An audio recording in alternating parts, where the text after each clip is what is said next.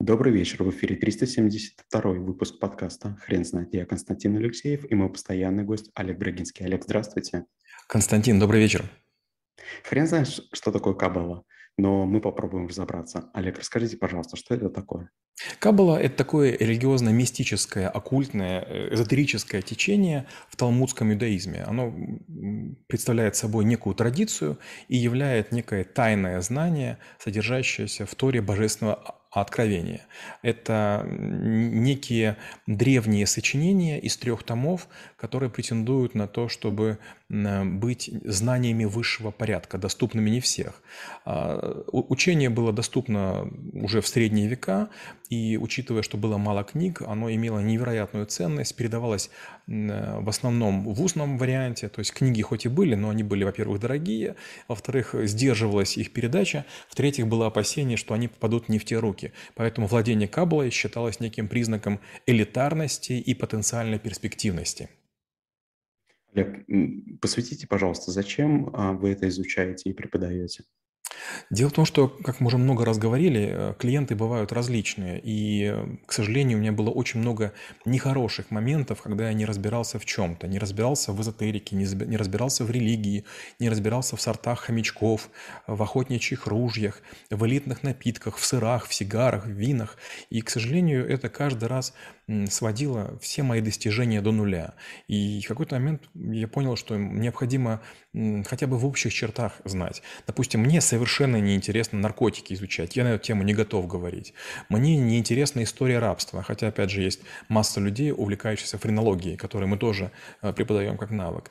Но, тем не менее, э, вот есть люди богатые, которых рано или поздно окручивают, окучивают какие-то тайные учителя, тайные мастера, и вот они тоже начинают предаваться. Или саентологии, или вот кабале, и абсолютно уверены, что это знание лучшее. Я, как ученый, к этому подхожу. Некоторые священные книги, которые более-менее доступны, я пытался даже использовать для обучения искусственного интеллекта. И, честно говоря, мое мнение о священных текстах существенно улучшилось, потому что оказалось, что и Тора, и Коран, и Библия не сильно друг другу противоречат, они описывают близкие понятия. То есть или была взаимная интерференция, или, возможно, были какие-то взаимные согласования, или правда история древнего мира была не, не столь насыщенная, как мы себе думаем. Но вот Каббала – это, знаете, вот как и эзотерика, как и э, учение вот, типа алхимии, они по разным причинам заставляют людей думать, что они особенные. И вот если услышать слово там пшат, ремес, драж или сод, вы должны на них реагировать. То есть вы как бы должны тут же э, понять. Вот простой пример. Если я говорю X6, вы должны догадаться, что, скорее всего, это будет BMW. Если я говорю, что S-Line, вы должны догадаться, что это Audi. И вот если вы угадываете, вы свой, потому что как бы вы на полумигах работаете. И вот э, Каббала – это такой э, некий уровень а, интеллектуального развития. То есть а, кто освоил письменную Тору, кто освоил устный Талмуд, тот может переходить к Кабале. Олег, скажите, пожалуйста, как вы в целом относитесь к этому течению, мистическому, а, не, недоступному для всякого человека, и э, истории, в принципе, которые написали люди, насколько я понимаю? Когда я изучаю, неважно кого, Пифагора, Аристотеля, Цицерона, Синеку, Сократа, Платона, я удивляюсь, как э, там 20-25 веков назад у людей были такие мысли. Да, у них есть жутчайшие заблуждения, которые сегодня развеяны, но они предсказывали атомы, они опережали Ньютона. Иногда в их э, словах можно найти пророчество достижений Эйнштейна. То же самое с Каббалой. Если обладать современными знаниями, то, читая Каббалу, на каждом шагу шагу видится, что это очень монументальный труд. Но опять же, если понять, что в то время, когда все это писалось, это были просто догадки, и не было а-ля рентгена, не было томографов, не было бозонов Хиггса, не было андроидного коллайдера, то, честно говоря, это такая очень примитивная модель мира. А, знаете, вот когда вы послушаете любых э, школьников класса третьего, четвертого, когда они будут говорить о том, как устроен комбайн, как печется хлеб, как э, курицы несут яйца, вы удивитесь, насколько они взрослы и умны. А все очень просто. Объем информации, которым они владеют, просто колоссален. А вот если вы послушали бы, допустим, трех-четырехклассников, скажем, лет сто назад, вы бы удивились, какие они дауны, какие они просто умственно отсталые. Поэтому любая книга, прочитываемая с высоким уровнем знаний, она, конечно же, дает очень серьезный прорыв. И если в какой-то момент времени вы начинаете влюбляться в похожую литературу и начинаете открывать для себя целый пласт, в этом есть даже определенная опасность. То есть вы начинаете отрицать дарвинизм, вы начинаете а, отрицать многие другие вещи, и вы переходите в стан креационистов. Да? Это люди, которые абсолютно уверены в том, что Бог создал все. И вот это серьезная такая проблема. То есть если ограниченно воспринимать Каббалу, некоторые вещи, правда, интересны. Они частично мистические, но частично а, метафоричны. То есть их можно воспринимать как басни Крылова. Ведь когда Крылов говорит, допустим, про э, лебедя, щука и Ирак, мы понимаем, что это могут быть разные люди, разные партии политические или разные компании, имеющие несходственные интересы. И нам нравится эта идея. Но если вот буквально понимать, то, конечно же, никакой ценности в этом нет. То же самое и с Каббалой. То есть если вы применяете Каббала к своим э, подходам, то невзирая на древность этих книг, вы можете найти необычные выходы. Олег, вы не могли бы, пожалуйста, описать, на каких принципах основывается это течение? Ну, во-первых, надо понимать, что течений Каббалы несколько, и они были разными. Во-первых, с одной стороны, э, Каббала очень подробно описывала небеса, которые представляют собой семь небесных эм, дворцов. А с другой стороны, Каббала занималась вопросами этики, человеческого совершенства, праведной, праведной жизни. В Каббале есть разделы, где говорится о том, что Бог ближе к Вселенной и человеку, чем даже душа к телу. И получается, очень часто идет вопрос, вот где находится Бог, когда Он сопровождает человека? Нужен ли Он ему в грехе? Нужен ли Он ему в радости? А уместно ли его упоминать в качестве примеров? Можно ли к нему ним обращаться, почему Бог молчит, кому Он отвечает, какие знаки Он подает. Получается, что Каббала, она явилась некой такой сублимацией, неким таким обобщителем, с одной стороны, не платонической теории, а с другой стороны, вот европейской идеи о том, что вот высший Творец э, создал все сущее – Олег, да, вы упомянули несколько монумен- мону- монументальных вопросов, и а, даже я думаю, что не каждому человеку они в течение всей жизни приходят. А, скажите, пожалуйста, в каком возрасте а, человеку все-таки даже для ознакомления будет а, неплохо познакомиться с ней?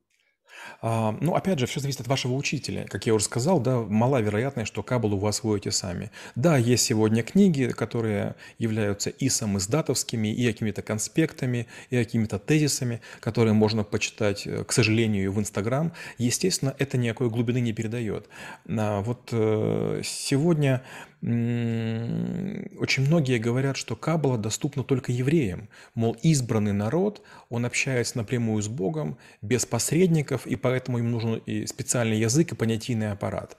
И, безусловно, появляются люди, которые думают, если знание тайное, оно будет необычайно полезное. Но, опять же, э, вот Каббала воспринимает даже не столько человека, сколько еврейский народ.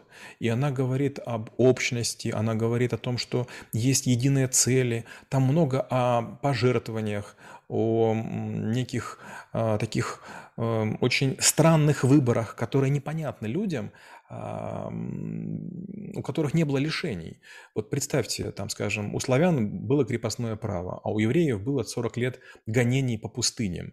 И понятно, что еврейский народ, который истребляли и так далее, он э, вынужден а, некоторые вещи прятать, потому что обряды непонятные твоим соседям, язык, который кажется устрашающим, мировоззрение, которое отрицает некоторые радости, такие как напиться да, и танцевать в пьяном виде, они, конечно же, отпугивают. И опять же, учитывая, что евреи были склонны к зарабатыванию денег, к одалживанию денег, а рано или поздно они, это приводило к тому, что появлялись, а, богатые евреи, и, б, появлялось большое количество людей, которые были должниками.